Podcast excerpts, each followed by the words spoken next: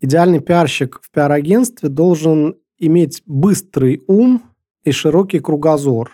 Рынок СМИ будет э, сжиматься. Они, возможно, будут делать э, попытки выжить за счет там, платного контента, закрытия ленты, еще что-то. У нас уже была эта экспертиза, налаженная Ну, то есть связи. вы, зна- вы знали, да? Да, Что будет, конечно. и поэтому... Не, а, не, не, не, не. Да. Да, слово не воробей. Есть нюансы. Там, например, в Узбекистане обязательно нужно переводить на узбекский. В Казахстане, например, этого не требуется, и в Киргизии. А вот в Узбекистане надо. Не делать гадостей. Вот когда ты не делаешь гадости... И... А вот это Оно вот, и кто, люди- кто и людям помогает, проводит да. время зря. Хорошими делами прославиться нельзя, нет? Нет, нет. Я считаю, что надо вот делать хорошо и к людям относиться хорошо. Новый год мы начинаем с командировки в Питер. Сейчас мы на Ленинградском вокзале в Москве уже через 5 часов приедем в студию, чтобы записать интересный эпизод, снова посвященный пиарщикам. Совсем недавно вместе с нашим гостем Анной Кантер мы обсуждали тему, что значит быть идеальным пиарщиком, находясь внутри компании. Сегодня же мы собрались, чтобы разобраться, что значит работать в пиаре на стороне агентства. Причем агентство, которое имеет достаточно редкую экспертизу – работа с IT-компаниями.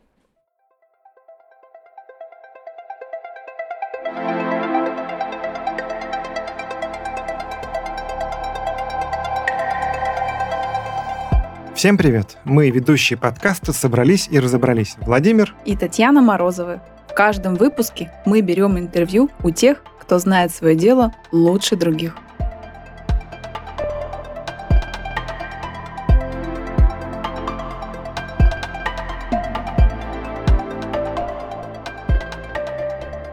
С нашими гостями слушатели подкаста уже знакомы по выпуску «Пиар в IT-сфере». Это Павел Житнюк и Ася Власова, основатели и управляющие пиар-агентства для IT-компании iTrend. среди клиентов ex Accenture, сейчас Axenix, все правильно я произнес, VK Group или ВКонтакте Group, Коника Минолта, Айтека и многие другие. Паша, Ася, мы, надеюсь, все правильно произнесли. Всем привет. Привет, ребят. Добрый день. Да, давай я повторю. Ex Accenture, сейчас Accenix, VK Group ВКонтакте, Коника Минолта, Айтека и многие другие. Сразу Да, же надо верно. было по-русски, ребят. Что ж вы?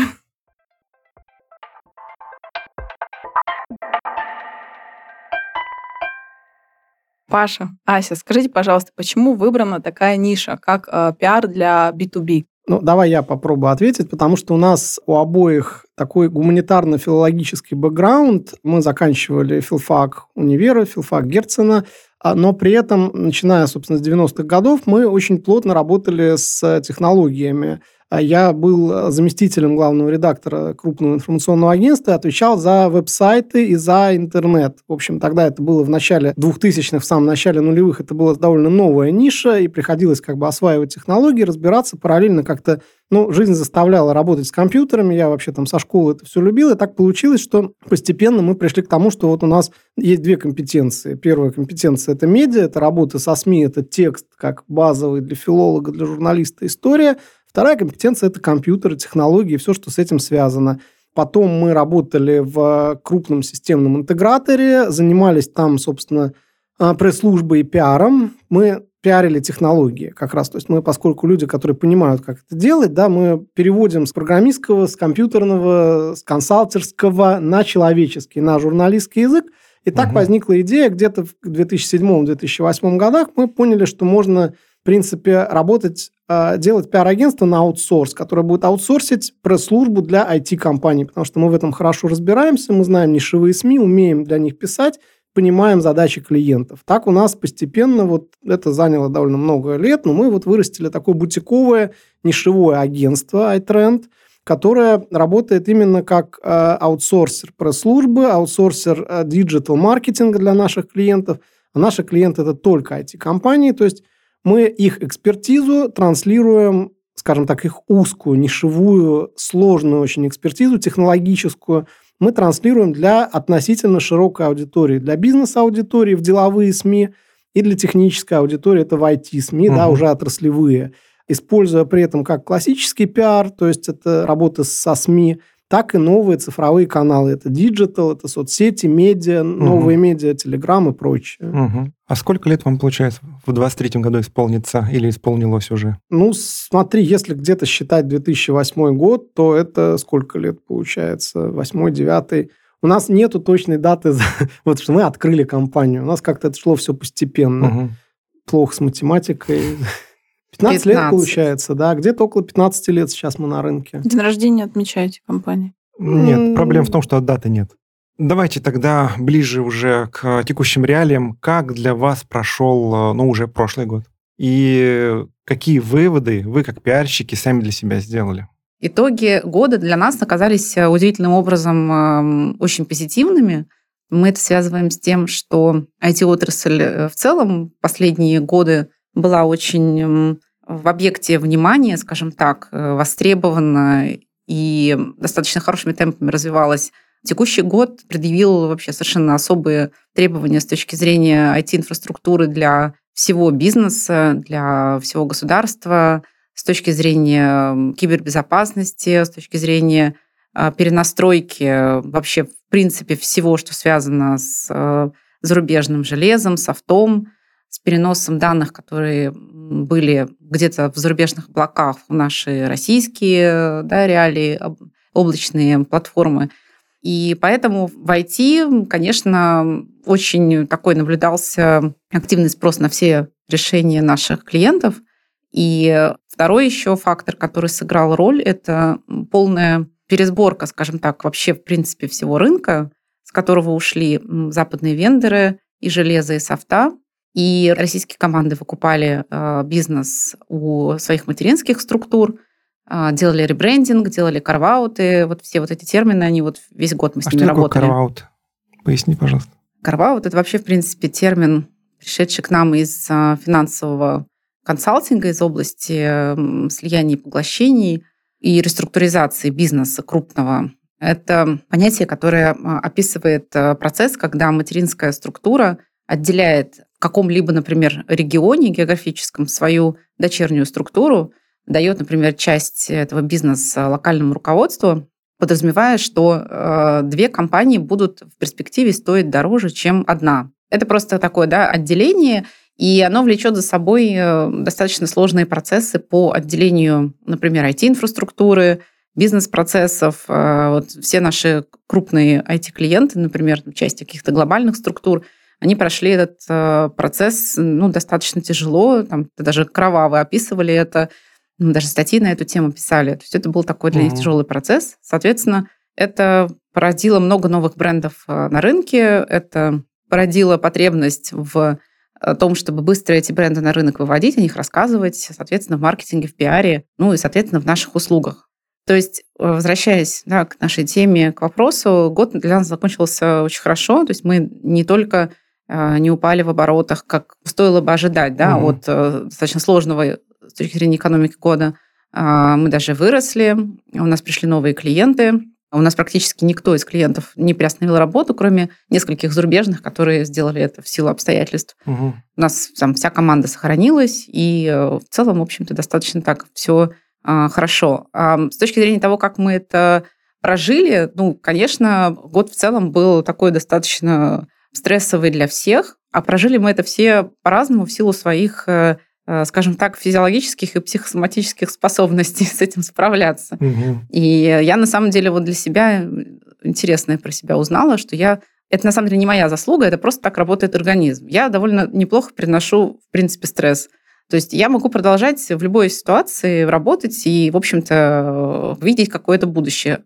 А некоторые люди, например, впадают в такую в излишнюю деятельность. Кого-то это парализует, он, в принципе, не может угу. ни думать, ни делать, там не есть ничего.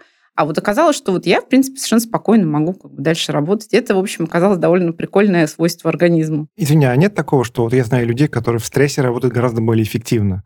У тебя ровно или был скачок эффективности в такой ситуации? Ну, этот скачок, он был, э, конечно, у всех э, в самом начале, когда требовалось понять, как быстро все нужно переделать для того, чтобы успеть э, за вот этими изменениями. Потом просто стало понятно, что это бессмысленно ну, просто нужно в какой-то момент как бы чуть отстраниться, смотреть за событиями, просто делать свое дело. Угу. Ну, просто в первые месяцы вот после февраля мы на нашем рынке наблюдали такую у всех бешеную активность. Люди там бегали в разные стороны, пытались там открывать офисы там в Ереване, там в Алма-Ате, там вот это все какие-то кидались. Мы так сидели, делали, в общем, свою работу, потому что у нас есть понимание, что, ну, глобально ты мало что можешь изменить, поэтому как бы как будет вести себя рынок, так на нем себя будем чувствовать и мы.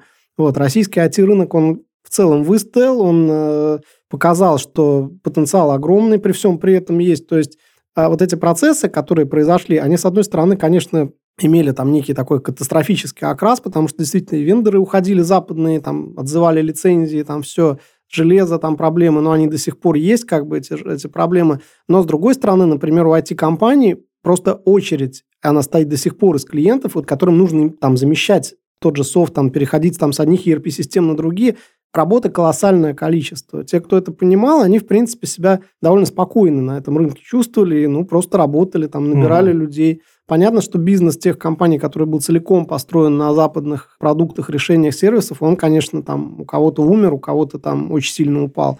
Вот, но в целом рынок, я считаю, что он выдержал этот год вполне.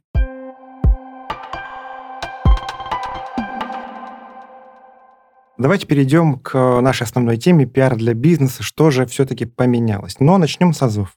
Паша, Ася, скажите, э, что подразумевается под понятием B2B? Ну или, наверное, это можно назвать, если просто бизнес. Что это такое, тем более в вашей сфере? В нашей сфере B2B это значит то, что мы оказываем услуги пиара и диджитал-маркетинга компаниям, которые сами свой продукт или сервис оказывают не конечным потребителям, физлицам, угу. людям, а компаниям.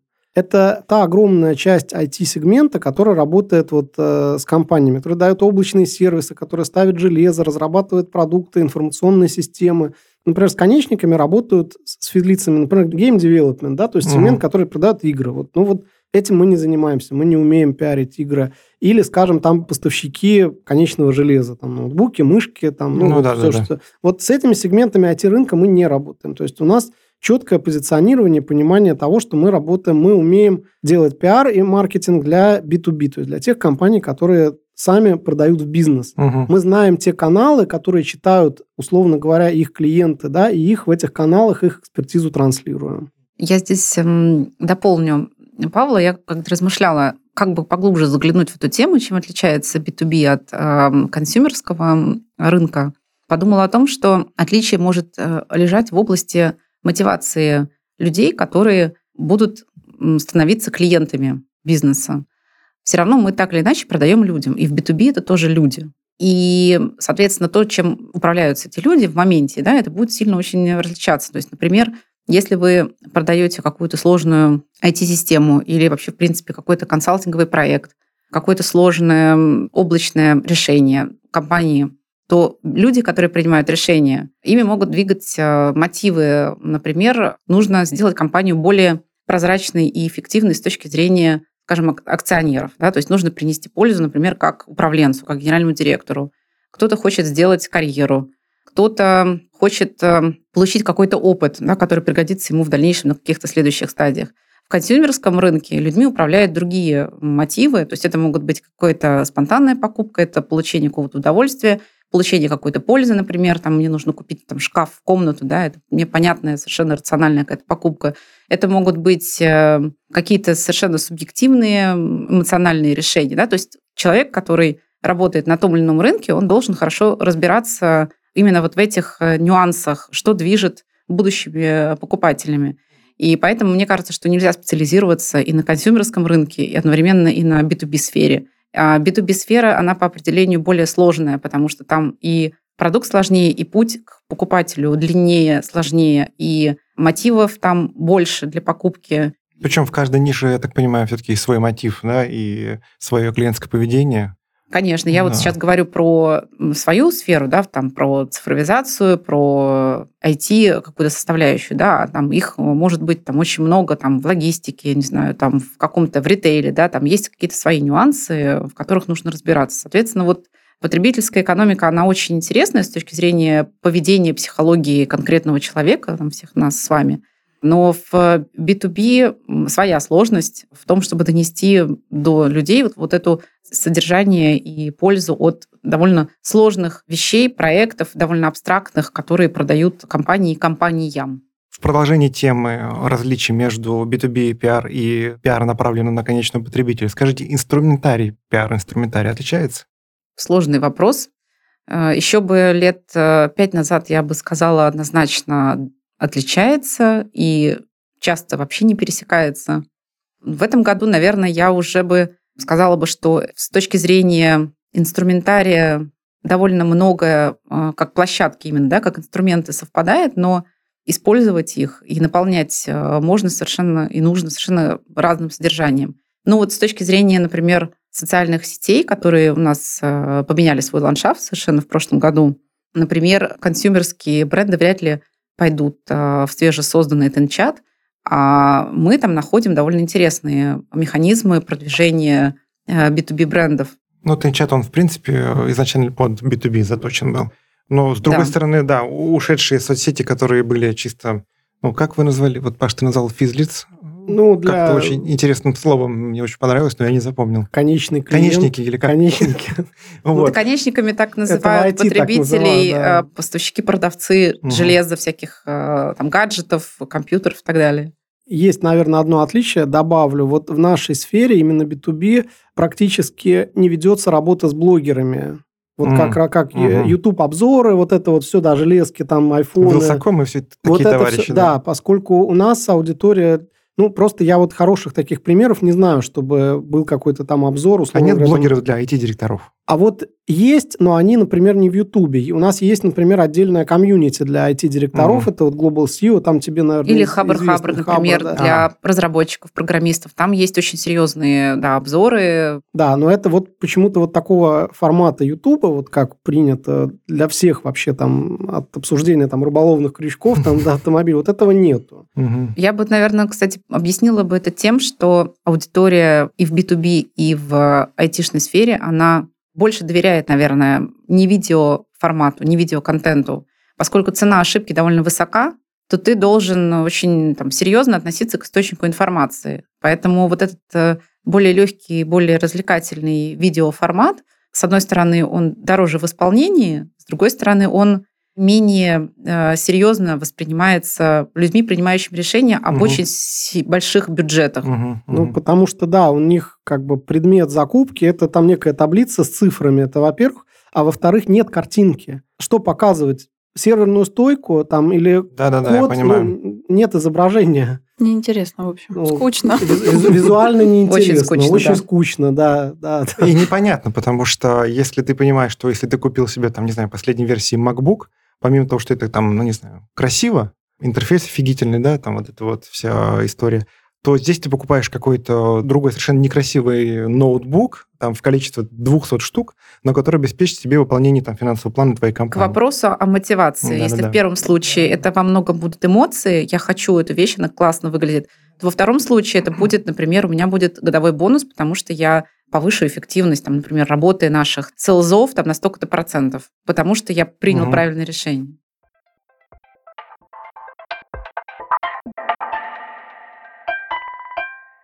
В прошлом году у нас был выпуск э, с Анной Кантер по теме «Каково быть идеальным пиарщиком, работая в штате компании».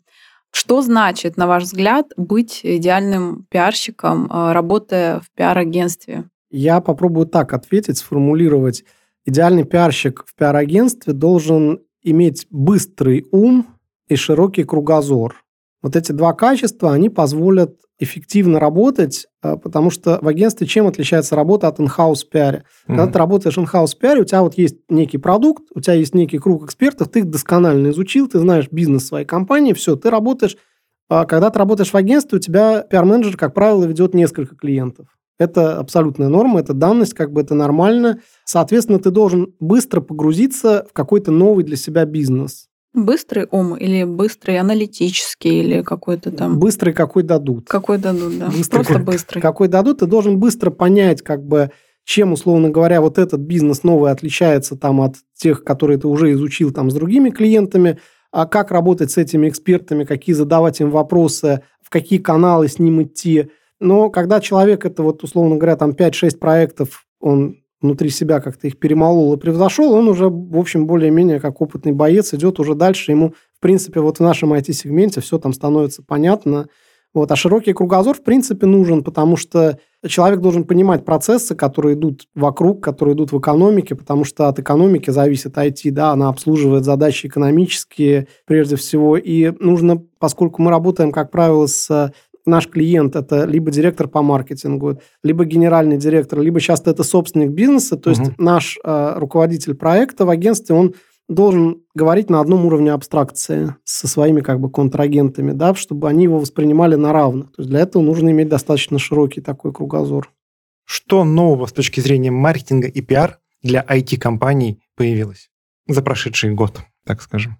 Скорее, наверное, что изменилось за этот год, да, то, что мы видим – ушли digital-инструменты, на которые раньше тратилось очень много ресурсов, да, там Facebook, э, Instagram. Нельзябук, нельзяграм, да, сейчас да, так говорят, то, да. Как у нас, вот. Соответственно, это очень сильно изменило ландшафт э, digital-каналов, а вместо них, конечно, абсолютно звездой на небосклоне высиял Telegram, и э, так или иначе большинство продвинутых специалистов в пиар и в маркетинге начали с ним работать, и компании начали этим интересоваться. И у нас, в общем, за этот год уже, конечно, появилась полностью выстроенная практика работы с тем, что мы называем new media. Это вот прежде всего Telegram. Паша, можно по ходу? Telegram, а, мы говорим про такие пиар-инструменты, как телеграм-канал, или ты говоришь про классическую рекламу в Телеграме? И то, и то. Потому что а, сам инструментарий рекламы классической в Телеграме, он гораздо уже, угу. сложнее и тяжелее, чем это было там в Нельзя Буки и прочих каналах. Угу. То есть здесь борьба за пользователя, она принимает совершенно другие формы. Там можно было взять бюджет, налить, там, условно говоря, трафик, получить свою аудиторию, из нее там уже как-то по конверсиям выцеплять нужных тебе людей. Нет, здесь нужно бороться вот за того самого единственного пользователя вот от начала до конца. Это, вот это сложная история, но она как бы имеет свой результат, и если в это вложиться, то результат как бы он налицо, и люди эти есть, они будут читать твой канал, если он реально представляет для них ценность. То есть, что изменилось? Компания должна генерить такой контент, который объективно интересен ее потенциальным клиентам. Это большой вызов. Не все с ним справляются. То есть у нас есть прекрасные примеры, когда мы ведем, собственно, телеграм-каналы для наших клиентов, которые на них подписаны там тысячи людей, но это не только мы вкладываем в это силы, там, душу, а в это еще и клиент вкладывает душу, потому что ну, это не все могут, не у всех просто даже такой контент и такое видение есть, чтобы вот делать такой канал. Правильно я понимаю, что в вашем случае, ну вот интеллектуально сложные продукты, да, B2B сфера, да. IT-компании, а Telegram это про текст, это про интеллектуальное восприятие контента, и поэтому для вас, для вашей сферы, он зашел гораздо больше, чем для тех, кто попытался уйти из э, нельзя грамма в Телеграм и подумал, что вот эти кружочки э, с видео, да, вот с сообщениями, они заменят сторис и прочие инструменты. Я здесь поясню, все так. Ключевое, на самом деле, отличие новой вот этой вот концепции Телеграма заключается в том, что потребление информации, в принципе, построено по другому паттерну в Телеграме по отношению к социальным сетям. И не только социальным сетям, но и средствам массовой информации. Если в соцсетях есть э, так или иначе какой-то алгоритм, который основывается, неважно на чем, на ваших да. предпочтениях или на предпочтениях самой социальной сети, она формирует для вас эту ленту. Соответственно, можно рекламными механизмами различными да, в этой как бы, ленте да, себе вот это место под солнцем выбивать. В средствах массовой информации есть редакция, которая определяет редакционную политику, какие новости ставить, как о них писать, в каком ключе подавать, что пойдет в главное, что пойдет там, во второстепенное и так далее. В Телеграме только воля самого человека э, играет роль. Он подписывается на определенные каналы, и это его проактивная позиция. А это немного можно там отдаленно сравнить там, с просмотром телевидения или там, с самостоятельным серфом в интернете. Угу. Соответственно, человек будет подписываться исключительно на то, что его интересует, но и дальше очень важно его удержать, потому что если он поймет с течением времени, что это не его формат, это не его, там, допустим, стиль или глубина подачи, или скорость, с которой появляются посты, вот, там, что его не устраивает, он будет сначала поставить на мьют, потом, в принципе, отпишется от канала. Поэтому там получается, что собирается такая, ну, для России, по крайней мере, уникальная аудитория, которая готова вдумчиво читать, именно читать как текст, большие, серьезные лонгриды, тексты, которые рассказывают о каких-то очень там, серьезных вещах. Поэтому это чем-то напоминает ЖЖ, кто его помнит, да. в эпоху его расцвета, угу. где тоже для России сформировался совершенно уникальный такой контекст, которого не было в западных странах, где он изначально появился. Телеграм повторяет этот путь. Такая получилась э, интеллектуальная площадка. Там есть и политика, и экономика, там, да, и финансы, и наша айтишная тематика. То есть все, что требует какого-то усилия работы мозга, и человек как бы, да, сам добровольно хочет получать эту информацию и эту работу да, выполнять. Угу. Он, соответственно, ваша аудитория. Ее может быть меньше, с ней тяжелее работать, там хуже рекламные инструменты, угу. это дороже. И вообще, в принципе, какое-то продвижение в Телеграме, оно не дастся просто так любому там, СММщику после там, каких-нибудь курсов. То есть это да, тяжелейшая история.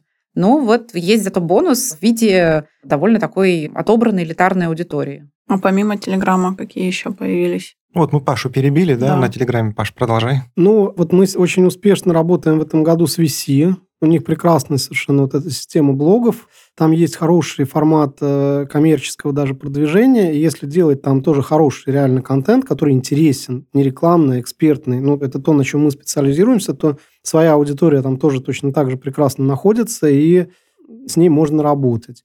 По поводу Тенчата пока говорить рано. У нас там digital отдел с ними на связи. Вот даже они как бы вот пытаются понять, как им улучшить сам TenChat, чтобы вот коммерческие какие-то истории в нем начались. Это очень растущая, как бы развивающаяся сейчас платформа, но мне кажется, нам рано еще про нее говорить. Да, У нас согласен. особо успехов пока нету. Мне она пока напоминает такой LinkedIn, где, да, по да. сути, самопрезентация, вот это вот все, продажи друг другу. Ну, не знаю, посмотрим.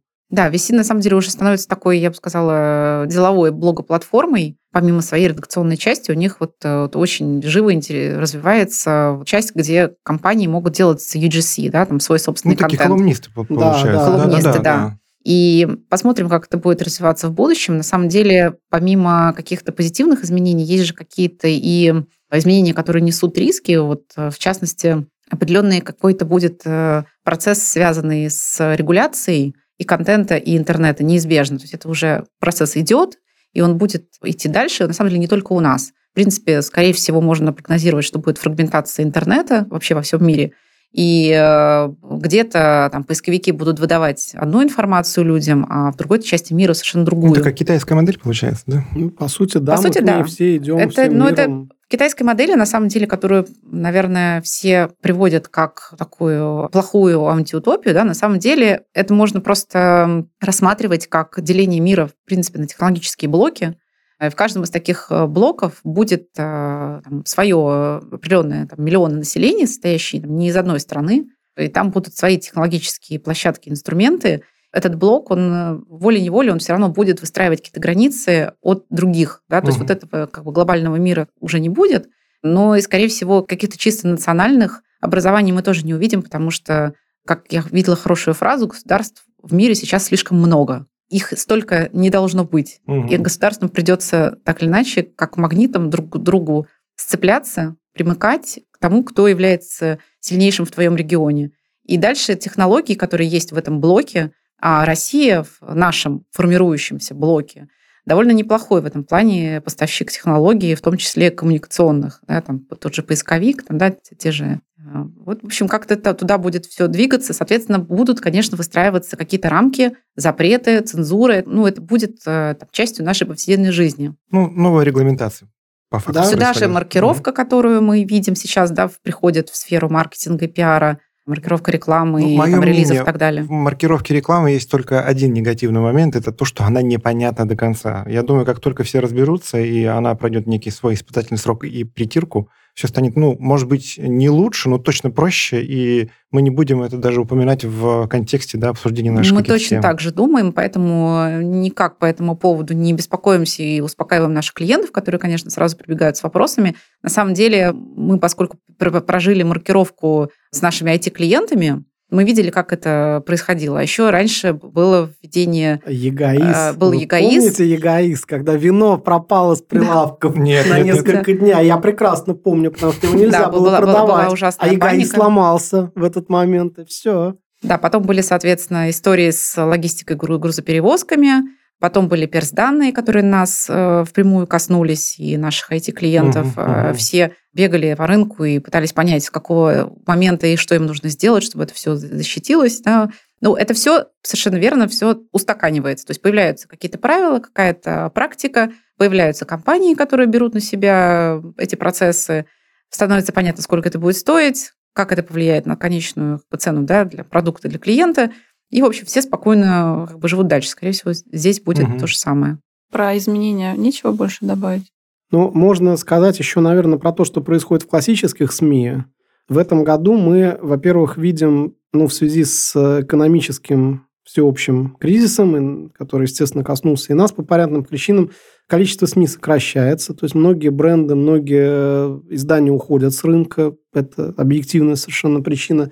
А второй момент – это то, что сейчас гораздо труднее, например, стало работать с ними в плане каких-то авторских колонок и материалов, потому что, опять же, в связи с усилением регуляции, время сейчас сложное, многие просто СМИ не хотят рисковать, потому что, ну, а вдруг что-то там скажут не то, что надо, не уследим. В общем, в этом плане всем нужно как-то вот сейчас построже за собой следить, и все это происходит, конечно, скажем так, сейчас попробую сформулировать. Ну, какое время, такие проблемы. Угу. Тут, собственно, понятно. А так, в принципе, все работают я здесь еще, наверное, добавлю, скорее в качестве такого обобщения по поводу изменений, что мы, в принципе, идем к, ну, если говорить с позиции людей, которые развивают свой бизнес, э, продвигают, занимаются маркетингом и пиаром, э, то нужно как можно скорее понять людям, которые этим занимаются, что нельзя зависеть и делать все ставки на какую-то одну платформу или инструмент, или там два-три, которые вам кажутся наиболее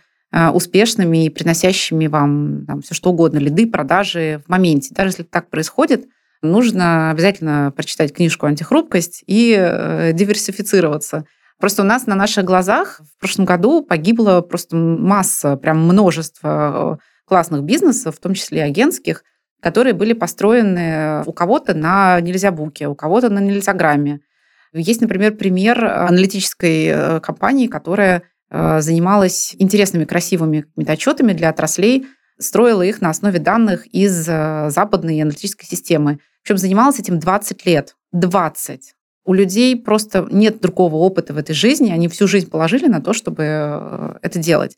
Никто из э, этих людей, которые потеряли свой бизнес, не могли себе представить, что произойдет то, что произошло. И сейчас те изменения, о которых говорил Павел, о том, что может сжиматься рынок СМИ, например, потому что ушло множество рекламодателей. Те же бренды, это был очень большой кусок бизнеса для э, СМИ, а, ушли э, вендоры в различной пользовательской как бы, технике, да, которые для IT-СМИ всегда были кормильцами. Скорее всего, этот э, рынок СМИ будет э, сжиматься. Они, возможно, будут делать попытки выжить за счет там, платного контента, закрытия ленты, еще что-то. Да? То есть этот рынок, он не будет стабильным, с ним будет что-то происходить. А, что-то будет происходить с другими площадками. И мы для себя, как пиар-агентство, сделали определенный вывод, что мы по сути, там, если раньше пиар воспринимался как э, проводник между бизнесом и СМИ, то есть попасть в СМИ это было такое удачи, задача там, номер один, и мы это классно умели делать. Мы работаем со всеми там, тир-1 изданиями, там, ведомости, РБК, Forbes. У нас просто каждую неделю всегда выходят публикации. Для нас эта концепция, она изменилась. Мы теперь себя воспринимаем, скорее, наверное, как консалтинговое агентство. Угу. К нам можно обратиться за экспертностью. А, за тем, что мы расскажем, что происходит на рынке, куда все движется, кто что сейчас делает, что работает, что нет, во что стоит вкладываться, а где нужно быть осторожным. Но в этом во всем должна быть очень большая гибкость. В любой угу. момент мы должны э, понимать, что все может э, измениться.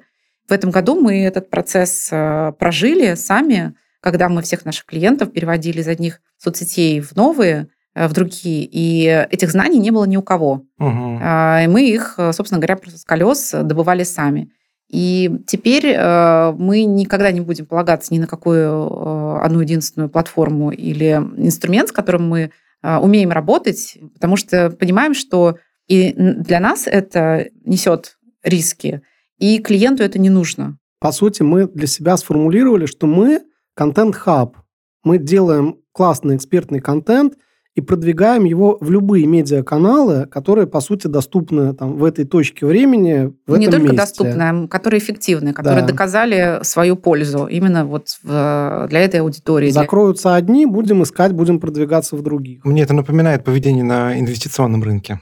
А Вот сегодня акции Apple работают, завтра нужно срочно вкладываться в Лукойл. Ну, это сейчас такие банальные вещи говорю, да, ну, Но какие-то это- другие, это, да, В вещи, принципе, я вообще бы об- обобщала бы это, в принципе, до жизненной стратегии каждого из нас. Это Ну, про все. Хочешь жить, умей вертеться. Это же называется. как это называется? Вука мир или бани мир? Да, Сейчас да, Ну, то есть он в своем, да, вот а- вообще. апогее, Да. видимо, достиг, а может быть, еще и не достиг. Это мы не поэтому... знаем.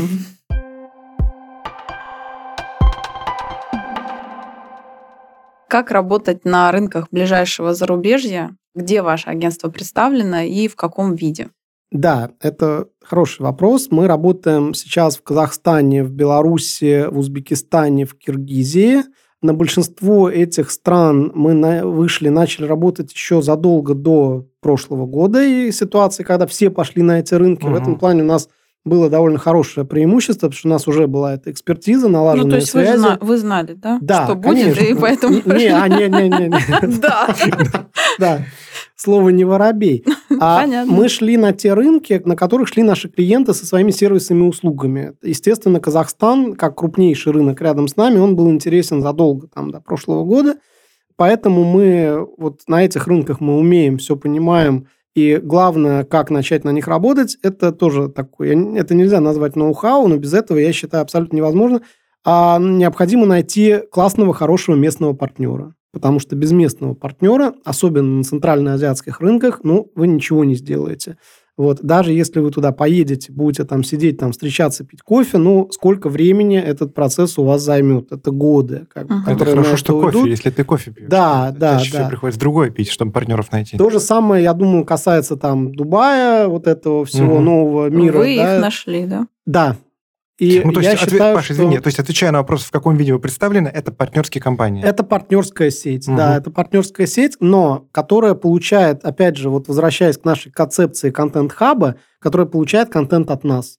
Потому что наша экспертиза все равно, она больше. Мы понимаем клиента, мы понимаем, как писать. Мы уже там навострились писать и понимать эти их медиа. То есть они, по сути, дистрибуторы. Они дистрибуторы того контента, который делаем мы на своих локальных медиарынках. А скажи, там ведь в каждой стране, по идее, контент э, имеет свою такую особенность. Да, Просто да. так сделать, копи-пейст сделать, наверное, не Нет, получится. не полу- так и не То есть партнеры, они профессионалы в, э, получается, адаптации Это мы, вашей мы концепции. профессионалы А в это вы адаптации. сами? Да, да. Мгм. То есть мы, у нас, в принципе, есть уже эта экспертиза, мы понимаем, как это все делать. Да, но вот интересный пример, что если брать Беларусь, да, где строго регламентировано все государством, медиа полностью, медиарынок контролируется, там, по сути, нету независимых СМИ, и там как бы основная сложность для вот B2B пиара заключается в том, что коммерческие истории никак вот в этих СМИ, ну, они не идут, потому что это сразу как бы, ну, никого там любят социальные какие-то такие вот вещи. И наш партнер там, он тоже занимается консалтингом, он рекомендует нам, как расставлять акценты, Мгм, как мгм. делать как бы те, те или иные сообщения, и все это работает. Казахстан то же самое, вся Центральная Азия.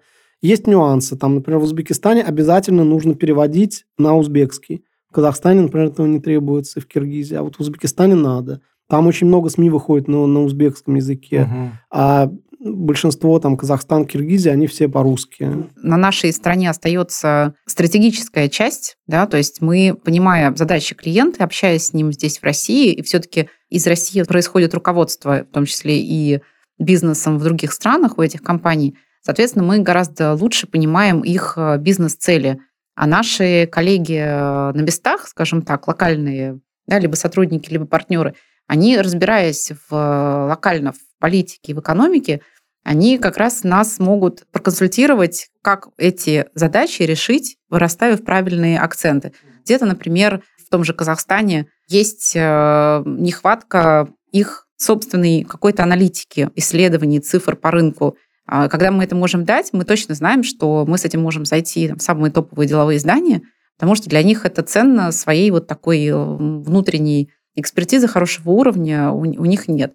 При этом, например, нужно учитывать, что у Казахстана, особенно вот там с событиями прошлого года, связаны тоже такой подъем, собственно, там, национального самосознания и самоценности, и амбиций. Они считают, что, возможно, они станут теперь каким-то таким IT-хабом, как раньше была Москва, Возможно, что там мировые вендоры перенесут э, свои штаб-квартиры, которые будут управлять вот этим регионом э, в, в Казахстан. И, соответственно, они в это вкладываются, они реализуют всякие национальные программы по поддержке и стартапов, и технологических компаний. И то же самое в Узбекистане происходит. Это для них э, вот такая вот фишка. Они хотят быть инновационными, они хотят отъесть, скажем так, ну, в хорошем смысле, часть пирога у России – туда приехали сейчас а, и сами разработчики-айтишники, что тоже будет способствовать некоему качественному подъему рынка. И туда перенесли свои headquarters какие-то российские IT-компании, которые работают глобально. И при этом для них, а, там, допустим, рынок Казахстана или Узбекистана – не является интересным с точки зрения продаж, то есть они там просто базируются для того, чтобы э, легко работать да, с, с остальным, остальным миром. миром. Угу. И, соответственно, это все, конечно, способствует тому, чтобы экосистема, в частности, IT-бизнеса в этих странах э, была сейчас на подъеме.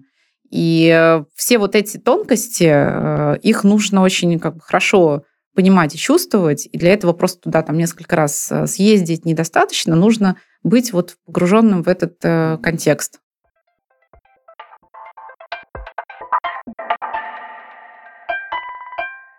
Ребят, а что для вас маркетинг? Дайте свое краткое определение. Можно по очереди. Да, как давай, Можете Паш, дополнять начинай. друг друга, да. Но для меня маркетинг – это такая, если образно подходить, это некая капсула, в которую кладется сервис, продукт, э, услуга, и по такой некой правильной, вот это такая капсула, есть несколько там с десяток трубочек, и вот надо ее направить в ту трубочку, по которой она доедет до правильного Я клиента понял. и угу. как бы получит правильную целевую аудиторию.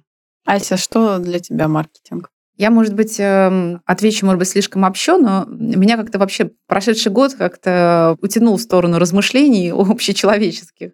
Мне кажется, что маркетинг, как э, вообще, в принципе, способ сделать видимым любую сущность, а, может быть, ведь маркетинг личности да, человека, какого-то события или продукта, или компании, неважно. Важно, чтобы человек, который был вовлечен в маркетинг, занимался им, чтобы он очень хорошо понимал сам себя, а, потому что когда ты э, понимаешь, кто ты на каком-то месте, что ты делаешь и для чего – то ты, собственно, можешь тогда на все эти вопросы ответить и для себя, и для той сущности, да, о которой ты хочешь рынку рассказать. И тогда это будет сделано э, искренне, с достоинством, достаточно экспертно. Потому что мне кажется, что сейчас э, приходит такое э, время, когда какая-то такая реклама-пустышка или маркетинг там в никуда, каким-то широким таким ситом будет работать все хуже и хуже. У людей довольно серьезно перегружен информационный мозг, и э, тебе нужно просто вот э, сужать э, вот это сито, да, тебе нужно находить свою аудиторию, но с ней общаться, работать, э, разговаривать максимально искренне и так, как ей этого будет хотеться. И, соответственно, э, нести э, вот те ценности, которые ты разделяешь. А если ты не разделяешь, то как бы зачем тогда ты этим занимаешься? То есть такой маркетинг через самопознание получается. Спасибо. Следующий вопрос. А, Паш, давай с тебя начнем. Жизненный принцип, что заряжает, что вдохновляет? Не делать гадостей. Вот когда ты не делаешь гадости... Да, вот это Оно вот, кто, люди, кто людям помогает, проводит время зря. Хорошими делами прославиться нельзя, нет? Нет, нет. Я считаю, что надо вот делать хорошо и к людям относиться хорошо, вот не делать гадости. И вот мы так в агентстве свою работу построили, чтобы всем было хорошо. Когда сотрудникам хорошо, то люди хорошо работают, хорошо клиентам, они тоже к тебе хорошо относятся, и ты с ними долгие годы работаешь в таком взаимном счастье и симбиозе. И вот это, ну, прекрасная синергия от этого возникает. Слушай, получается, вот эта вот модная, уже набившая оскомину вот эта фраза «У нас же с вами стратегия вин-вин», можно перефразировать по-русски «не делай гадости». Да, конечно. Ну, Чтобы отлично, тебе было нравится. хорошо, мне будет хорошо. Вин-вин. Вот. Заряжает энергией 22 год порвал нас Западом, поэтому какие там вин-вин. Все теперь. Заряжает энергией меня лично, когда нас, э, компанию, хвалят клиенты. Я прям вот, когда нас хвалят, я растекаюсь, мне хочется еще больше для них сделать. Вот такие лапушки. Вот, а хвалят нас тогда, когда они видят реальную пользу. Угу. Это здорово. Мы угу. просто готовы работать в 10 раз больше, как там вот Спасибо. Animal Farm. Ась, э, я принцип, дополню да. Павла. Ну, на самом деле, что касается работы, у нас, конечно, мы принципы друг друга разделяем. И в дополнение к первому пункту про не делать э, гадостей, э, вести вообще себя достойно, скажем так. Я приведу пример. На днях слушала подкаст э, с одним очень таким известным гейм-девелопером. Он живет у нас в Перми, при этом добился мирового успеха. Он один из основателей, есть такая игра «Танки онлайн», и один из основателей мира. Это сервис «Единорог», который очень э, высоко ценится и продан там за большие деньги, и им пользуются по всему миру. В общем, парень сидит в Перми, никуда не собирается переезжать, э, ни Москва, там, ни Кремниевая долина. И с ним был такой очень хороший выпуск. Он в том числе сказал, что про бизнес в России на самом деле после того, как мы последние там, лет 20-30 э, говорили все только о деньгах, о выгоде, о том, как побольше заработать, на самом деле сделать бизнес в России очень легко. Есть свободная, куча свободного пространства, потому что если ты просто будешь вести себя по-человечески, то ты будешь супер успешным. И я, когда это услышала, я вдруг поняла, что это абсолютнейшая правда. За просто вот так анализируя наши там 10 э, плюс лет на рынке, у нас не было ни одного конфликта с клиентом. Вот я просто не понимаю, как такое может быть, но а, как-то так вот получалось, что к нам притягивались э, люди, которые разделяют такой же подход.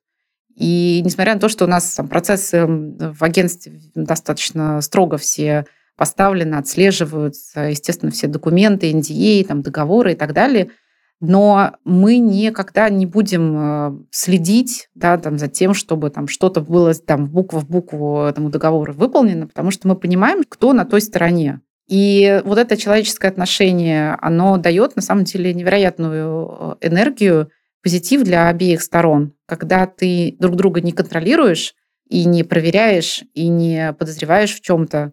Я так понимаю, что мы довольно, наверное, может быть, даже в какой-то башне слоновой кости живем все эти годы, потому что когда я с кем-то пересекаюсь из других отраслей, я вижу, что люди живут совершенно в другом состоянии эмоциональном. Я тоже хотел сказать про отрасль, и... интеллектуальную да, да, отрасль. Да, да, да, да. Такое ощущение, что у нас просто какой-то вот такой свой мини-мир, где люди очень уважительно друг к другу относятся, очень по-доброму, и понимают, что мы все здесь собрались, чтобы сделать то, что, как бы, да, о чем мы договорились, чтобы вести себя ну, по-человечески друг к другу. Я просто на секундочку представила, да, если это же пиар-агентство в какого-нибудь, э, ну, не знаю, фэшн даже индустрию взять, mm-hmm. да, или какой-нибудь там вот эти звезды, вот это вот все. Ну, Блогерское там, агентство, ну, да. Там Ох, да. нет такой человечности. Топливно-энергетический комплекс тоже отличается. Да, да, да. Вообще есть, в принципе, компании, в которых есть такой стиль управления и своими сотрудниками, и своими подрядчиками, что очень важно показать, кто здесь главный, кто платит деньги,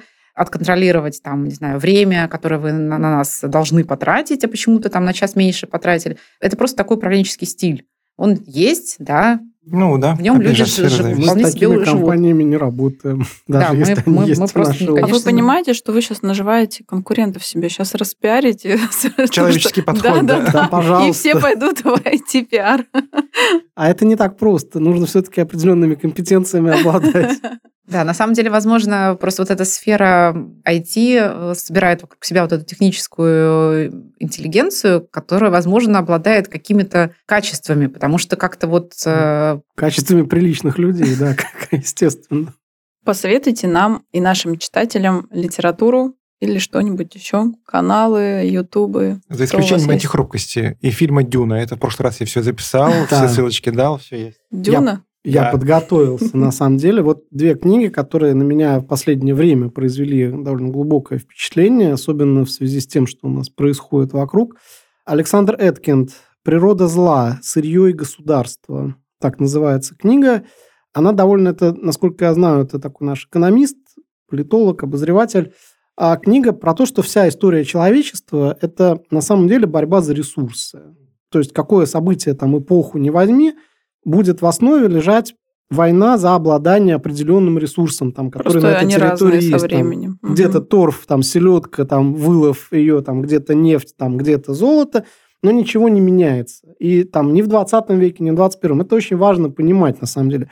В книге много спорного, там много там, обобщений, допущений, но вот она цена именно тем, что можно с сегодняшнего дня еще раз себе так щелкнуть, что, чувак, помни вот о том, что когда ты какие-то события вокруг себя видишь, большинство из этих событий порождены глубинной борьбой за ресурсы.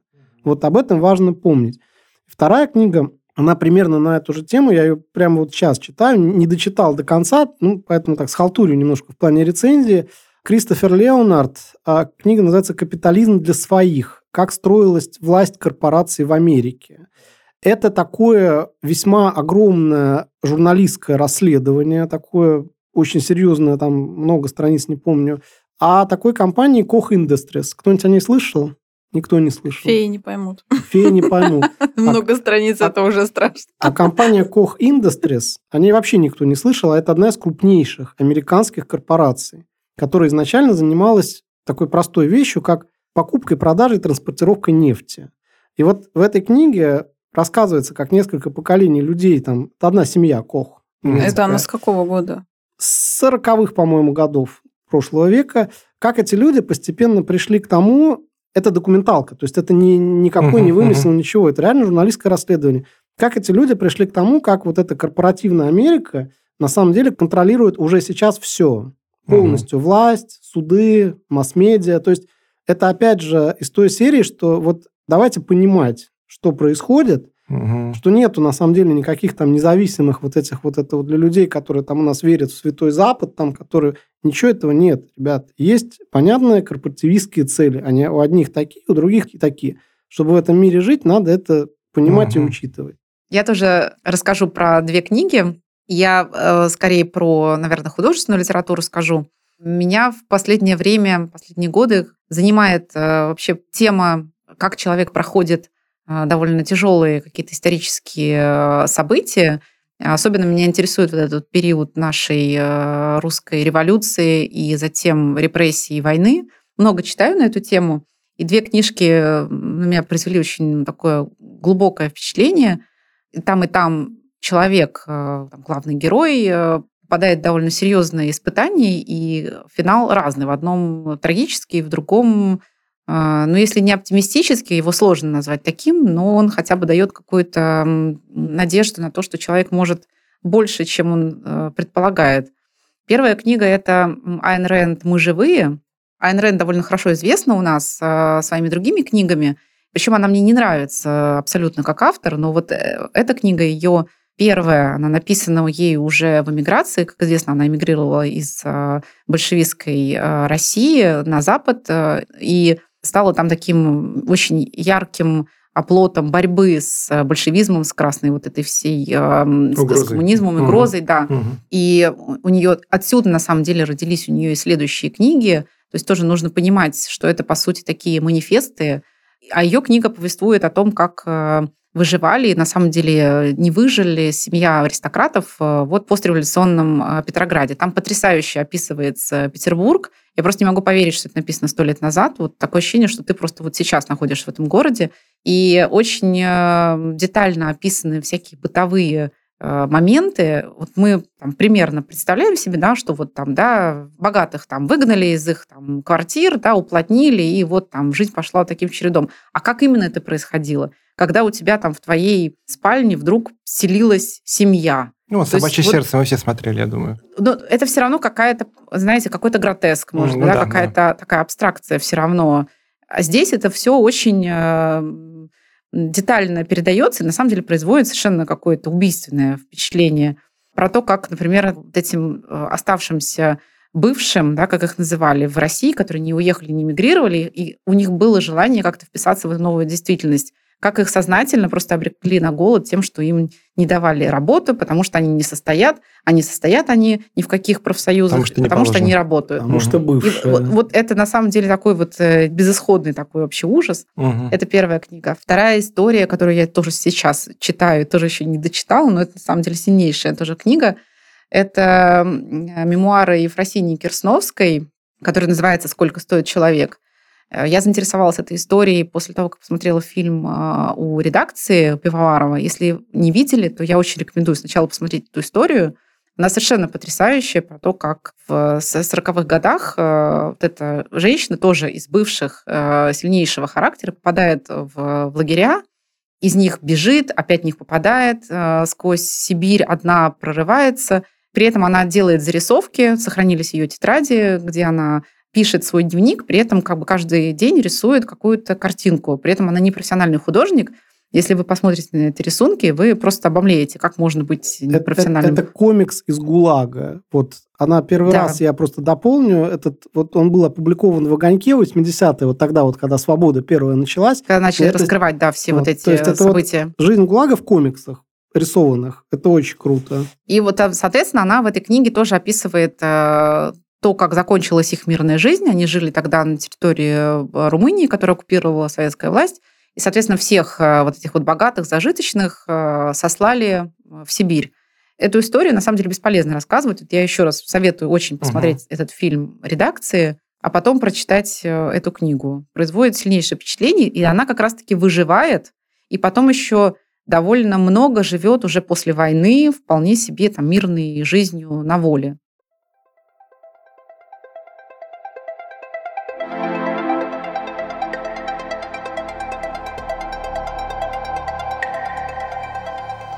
Ну что ж, друзья, на этом на сегодня все. Паша, Ася, спасибо, что собрались вместе с нами и помогли разобраться в этой э, ну, однозначно непростой теме. Давайте напоследок вспомним, что сказал Авраам Линкольн. В союзе с общественным мнением можно сделать все, без него ничего. Это про нас. Да. Спасибо, спасибо друзья.